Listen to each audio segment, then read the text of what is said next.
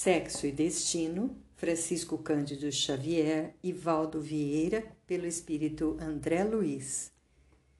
Parte 1, capítulo 2.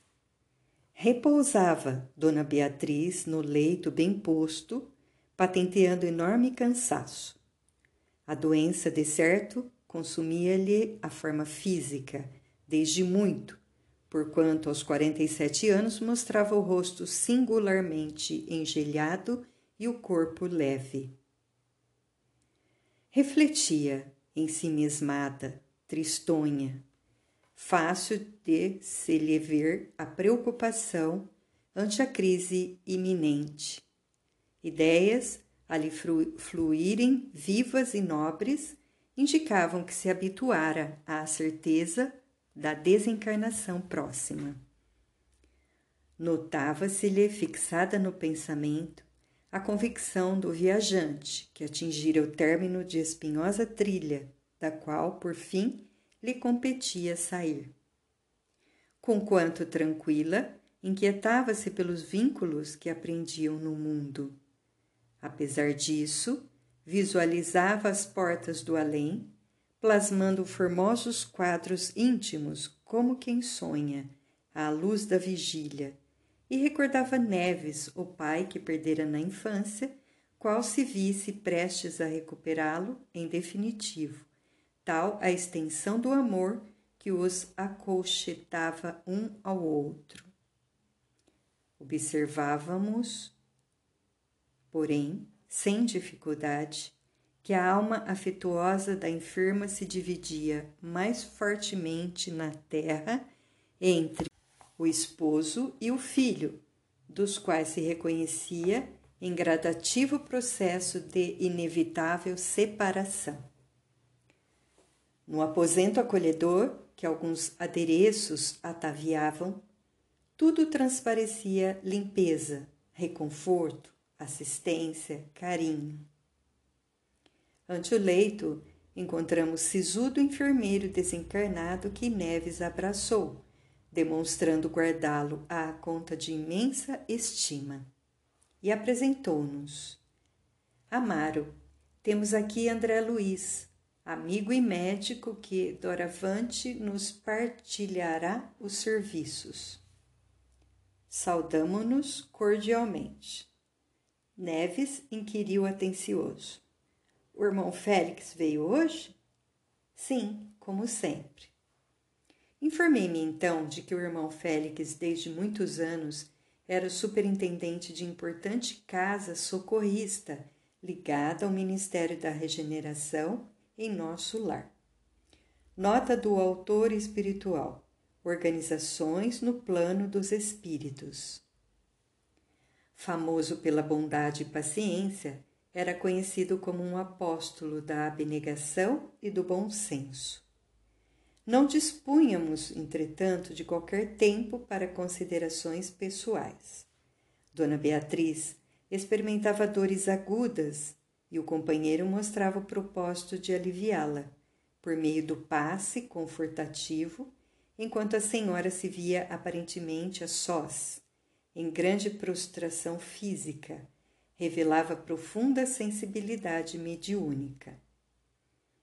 Ó, oh, os sublimes pensamentos do leito de dor. De olhos cerrados, a doente, embora não assinalasse a presença paterna, lembrava a ternura do genitor que lhe parecia distante e inacessível no tempo. Identificava-se de novo com a ingenuidade infantil.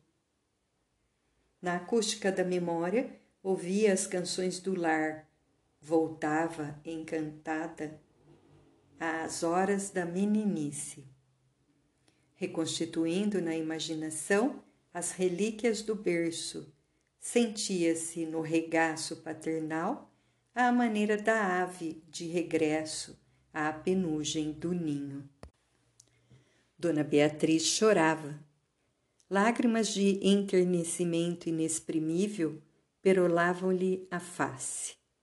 E sem que a boca enunciasse o menor movimento, clamava intimamente com toda a alma: Pai, meu Pai. Medita, meditai vós que no mundo admitis, para os desencarnados, a indiferença da cinza. Para lá dos túmulos, amor e saudade muitas vezes se transformam no vaso do coração em pranto comburente. Neves cambaleou agoniado. Enlacei-o, contudo, a pedir-lhe coragem. A ventania da angústia, porém, sobre o ânimo do companheiro atribulado, perdurou apenas alguns momentos. Refeito, a recompor o semblante que o sofrimento transfigurara, espalmou a destra na fronte da filha e orou, suplicando o amparo da bondade divina.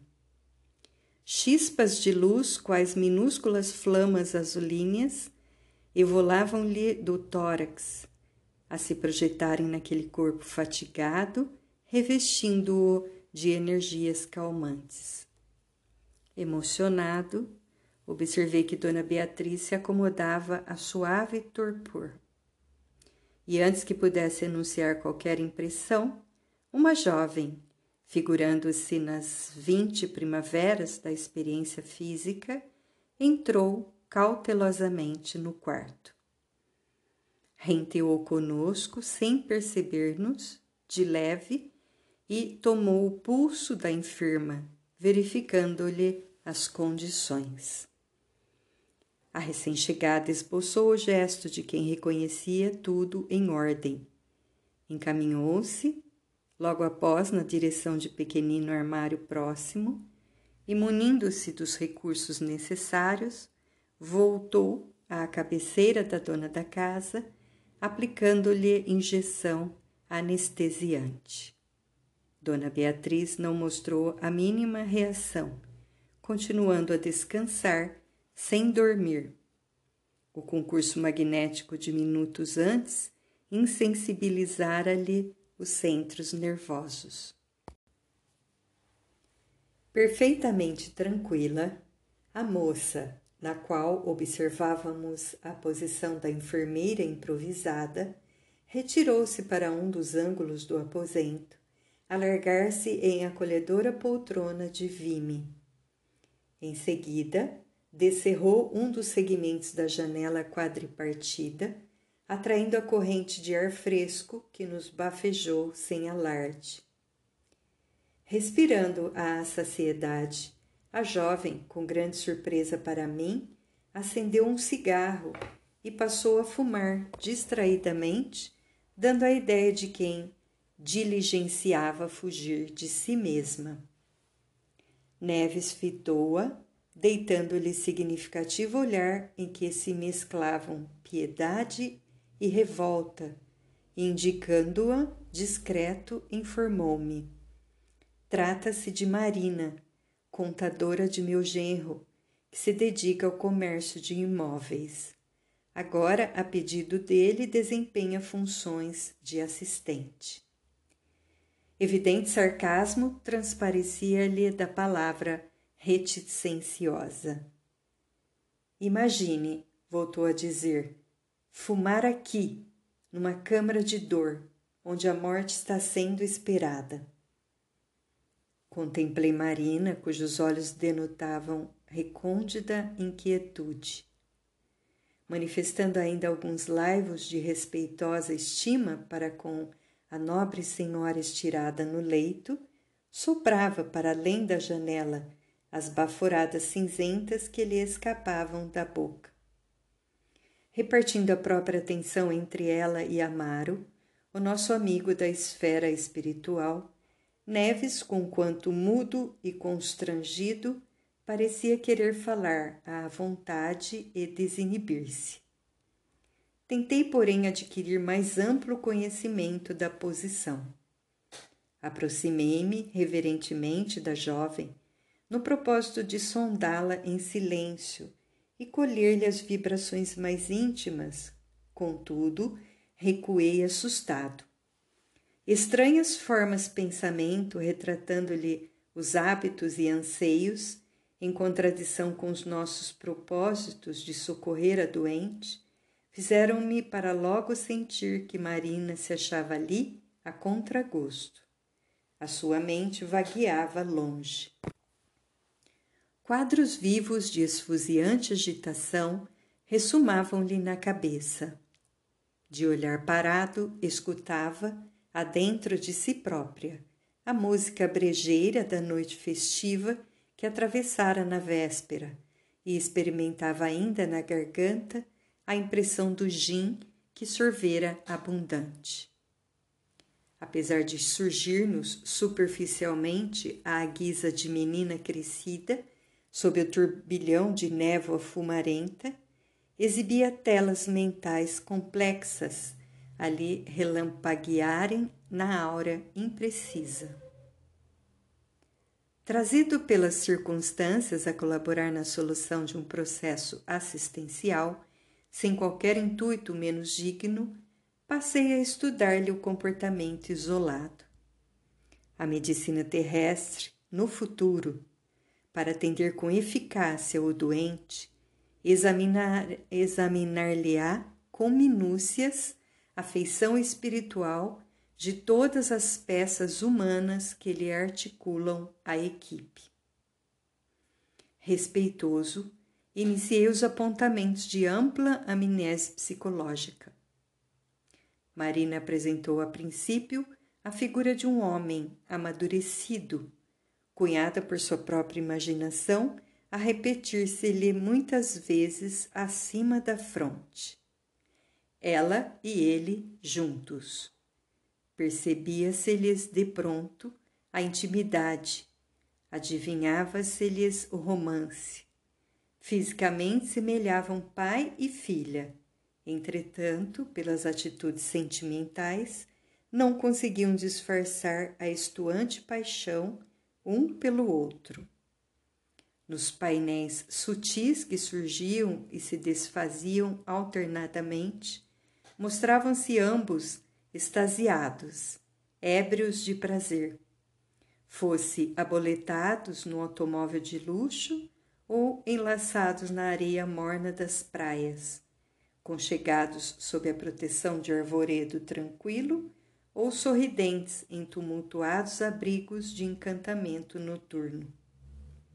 Deslumbrantes paisagens de Copacabana ao Leblon desfilavam por admirável fundo pictórico. A moça entrefechava as pálpebras para senhorear com mais segurança as reminiscências que lhe empolgavam os sentidos, para logo após mentalizar surpreendentemente outro homem, tão jovem quanto ela mesma, evidenciando-se-nos entregue às cenas de um filme interior diferente. Formava novo tipo de palco para exibir a lembrança das próprias aventuras, no qual se destacava igualmente ao pé do rapaz, como se estivesse afeiçoada aos mesmos sítios, desfrutando companhias diversas. Ela e ele também juntos no mesmo carro entrevisto ou na condição de pedestres felizes, saboreando refrescos ou repousando em animados entendimentos nos jardins públicos, sugerindo o encontro de crianças enamoradas, a entretecerem aspirações e sonhos. Naqueles rápidos minutos de fixação espiritual em que se exteriorizava tal qual era, Marina revelava a personalidade dúplice da mulher dividida entre o carinho de dois homens, jugulada por pensamentos de medo e inquietude, ansiedade e arrependimento. Neves, que de algum modo me partilhava a inspeção, quebrou a calma reinante, enunciando abatido: Está vendo? Julga que é fácil para mim, pai da doente, suportar aqui semelhante criatura? Tratei de consolá-lo e, por solicitação dele próprio, passamos a pequeno salão de leitura contíguo ao aposento da enferma, a fim de que pudéssemos refletir e conversar.